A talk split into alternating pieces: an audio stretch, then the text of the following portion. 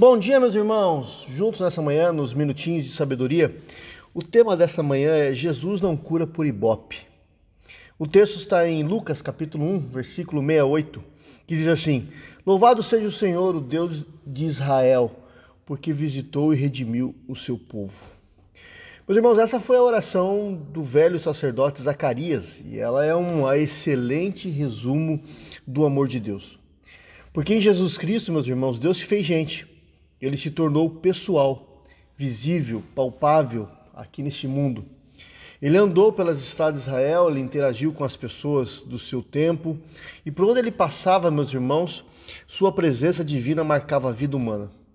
E nessa semana que nós vamos aí, desses dias para cá, eu quero falar um pouco sobre é, como Cristo se importa com a dor física do ser humano. Jesus havia chegado na região das dez cidades ao norte de Israel. Ela é conhecida como as Decápolis, as dez cidades.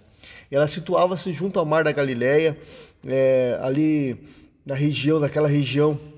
E no caminho, já Jesus já havia feito muitos milagres, né? Sempre de maneira muito discreta. É, os milagres operados por Jesus têm a intenção, meus irmãos, de demonstrar quem Deus é que Deus é o Senhor sobre todas as coisas, seja elas visíveis ou, ou, ou não.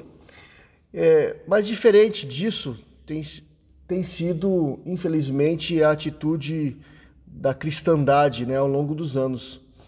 Para a vergonha de nós cristãos, temos feito mau uso da autoridade divina sobre doenças e outros males. Né? As pessoas querem colocar na TV, querem chamar para si é, é, o poder, o milagre.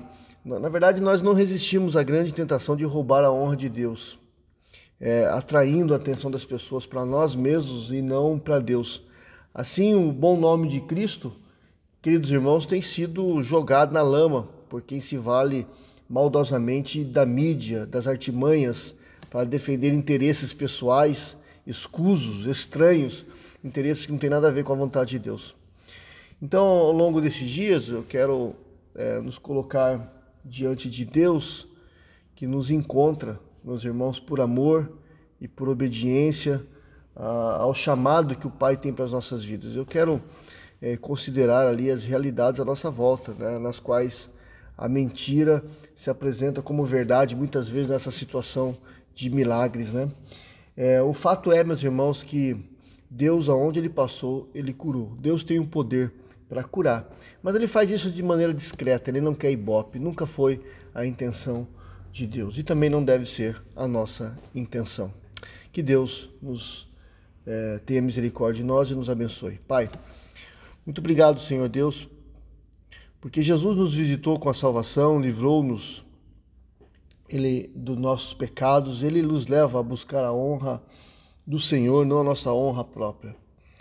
Livra-nos, ó Pai, do engano Senhor Deus, de achar que podemos, ó Pai, é, tirar a glória do Senhor, é, assumindo, é, assumindo o valor, a honra de milagres que acontecem no nosso meio como se fosse algo nosso. Tenha misericórdia, nós não temos poder para nada, o único poder que há é no nome de Jesus. Muito obrigado, Senhor Deus. Amém.